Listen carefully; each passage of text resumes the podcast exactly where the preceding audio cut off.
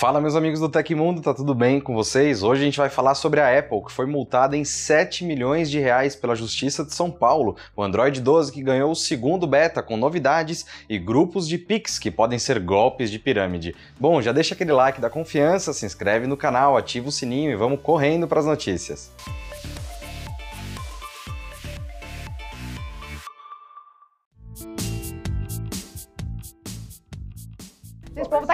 Desencalhar ou é impressão minha? Tá Tudo bem, amiga pra isso, né? Vamos lá. Léo, é o seguinte, você sabe a proposta de hoje ou você não faz nem ideia?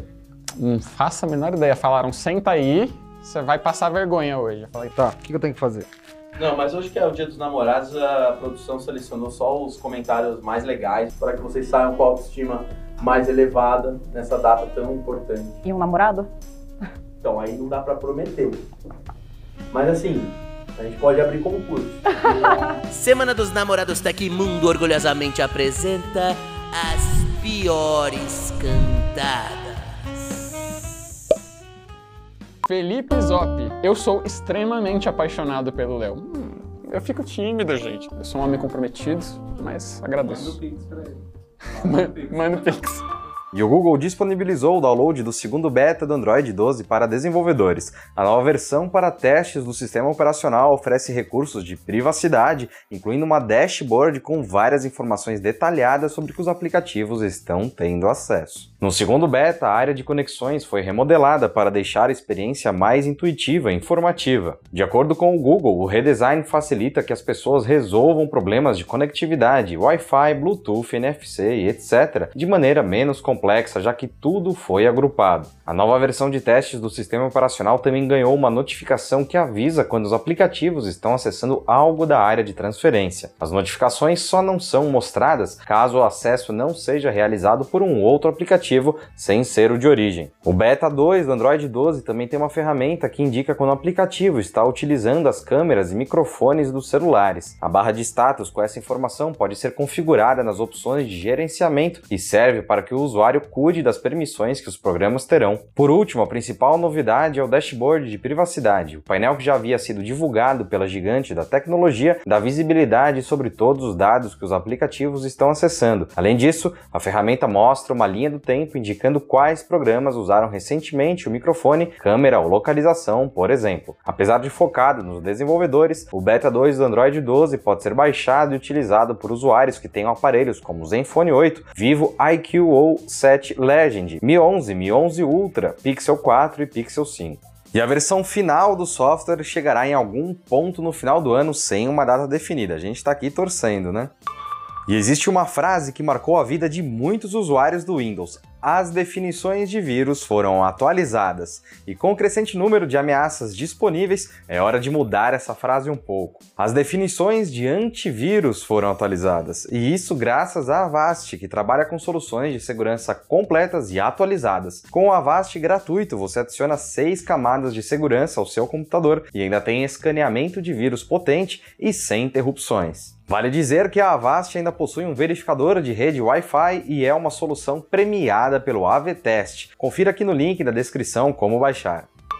E a primeira vara da Fazenda Pública de São Paulo manteve a multa de mais de 7 milhões de reais aplicada pelo Procon São Paulo contra a Apple Brasil, em função das irregularidades observadas na oferta do aplicativo de envelhecimento Face App. Em agosto de 2019, o órgão de defesa do consumidor havia multado a empresa norte-americana por disponibilizar o referido aplicativo em sua loja, que foi muito baixado à época, mas continha informações apenas em língua estrangeira, contrariando o Código de Defesa do Consumidor, o CDC, que prevê o direito à informação adequada, clara e em língua portuguesa. Posteriormente, a multinacional decidiu entrar na justiça solicitando o cancelamento da multa, sob a alegação de não ser responsável pela loja de aplicativos App Store e nem pelo desenvolvimento, distribuição ou oferta do aplicativo. Finalmente, a companhia de Cupertino, nos Estados Unidos, reiterou que somente disponibiliza a plataforma onde o aplicativo é baixado e como ele foi concebido para utilização por usuários de diversos países, não seria factível exigir que todas as informações fossem traduzidas para cada um dos idiomas. Em sua sentença, o juiz de direito Sérgio Serrano Nunes Filho julgou improcedente o pedido da Apple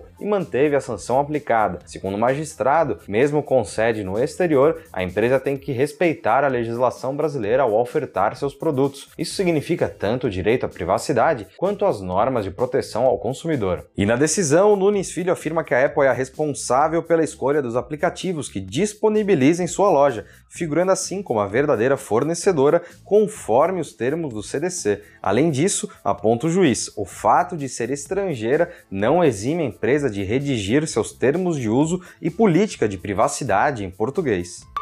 E a Microsoft citou pela primeira vez em um ambiente público que a próxima grande atualização do seu sistema operacional terá um nome diferente. De acordo com o site Windows Latest, a nova versão será mesmo o Windows Sun Valley e não o Windows 11 como rumores recentes apontavam. A informação apareceu em uma página de suporte da Microsoft e já foi editada especificamente para remover a menção ao nome da atualização. No código original, que ficou hospedado no GitHub, a referência ainda está presente. Além disso, pelo texto, isso significa também que o Windows 10 e o Windows Sun Valley podem coexistir por algum tempo, inclusive em suporte, oferecimento de manutenção e dicas de desenvolvimento desenvolvimento. E a expectativa é que o novo Windows Sun Valley seja apresentado oficialmente no dia 24 de junho de 2021, já que até as prévias foram colocadas em segredo. Mudanças visuais em relação ao Windows 10 na área de trabalho e até no menu iniciar estão em planejamento, além de novos ícones. Quer saber mais? Quer ver essas imagens? Acesse o link do Tecmundo que está aí embaixo. E o Dia dos Namorados está chegando e muita coisa bacana vai acontecer aqui no Tecmundo e no Voxel, nosso canal irmão de games. A gente tem um hub dedicado à compra do Mimo do Mozão lá no site do Tecmundo e a Batalha dos Dias dos Namorados. Então corre para se inscrever e encontrar tudo isso no link aqui embaixo. Vamos ter também a live Couple Match, que vai acontecer lá no Voxel no dia 11 a partir das 19 horas e será uma disputa do jogo Among Us com influenciadores. Tudo isso será possível pela ajuda das marcas patrocinadoras, a Warrior, a Electron, a Geonave e a Exit Lag. Esperamos vocês por lá. E uma nova modalidade de grupos em mensageiros, como o WhatsApp e o Telegram, pode ser um esquema de pirâmide envolvendo Pix, modalidade de pagamento instantâneo lançado no Brasil em 2020. Segundo a reportagem do Poder 360, mensagens divulgando a prática começaram a circular recentemente, com clipes em plataformas como o TikTok atingindo centenas de milhares de curtidas. Entretanto, outras redes sociais passaram a registrar recados similares. O esquema envolve convites para entrar em grupos do Pix mediante um pagamento de pequena quantia, entre um real e cinco reais. Após a entrada na conversa, o usuário supostamente ganha privilégios de administrador e pode repetir o processo com outras pessoas para receber receber o valor enviado anteriormente e ainda sair ganhando. Esse é tipicamente o funcionamento de um golpe de pirâmide, apesar de não ter sido confirmado pela reportagem original ou pela instituição financeira. Em nota ao Poder 360, o Banco Central confirmou que a modalidade de pagamentos pode ser usada de forma mal intencionada e para golpes. O comunicado do Banco Central diz o seguinte: Desconfie sempre que uma oferta parecer boa demais para ser verdade. Como ganhar muito dinheiro chamando pessoas para transferirem dinheiro sem motivo algum e ganhar uma parte desses valores. Nesse caso, não entre nessa e denuncie o esquema para a autoridade policial que tenha competência legal para coibir este tipo de crime. Fecha aspas.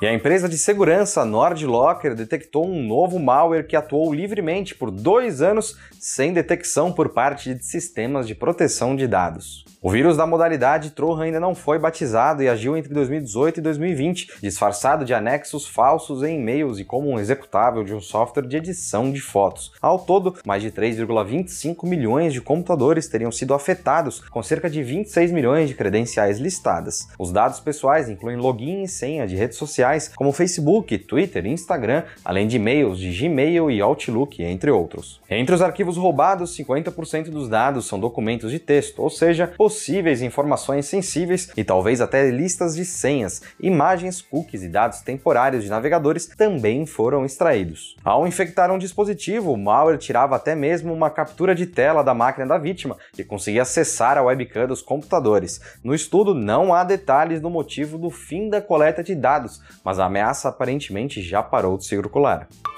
E aconteceu na história da tecnologia. No dia 10 de junho de 1858, dois navios partiram para começar a trabalhar no que se tornaria o primeiro cabo transatlântico operacional. As tentativas anteriores de instalar um cabo transatlântico falharam e, projetado para operação telegráfica, o cabo foi concluído em 5 de agosto e a primeira mensagem de teste foi enviada em 12 de agosto. No entanto, o cabo falhou em 18 de setembro e o reparo não foi possível na época.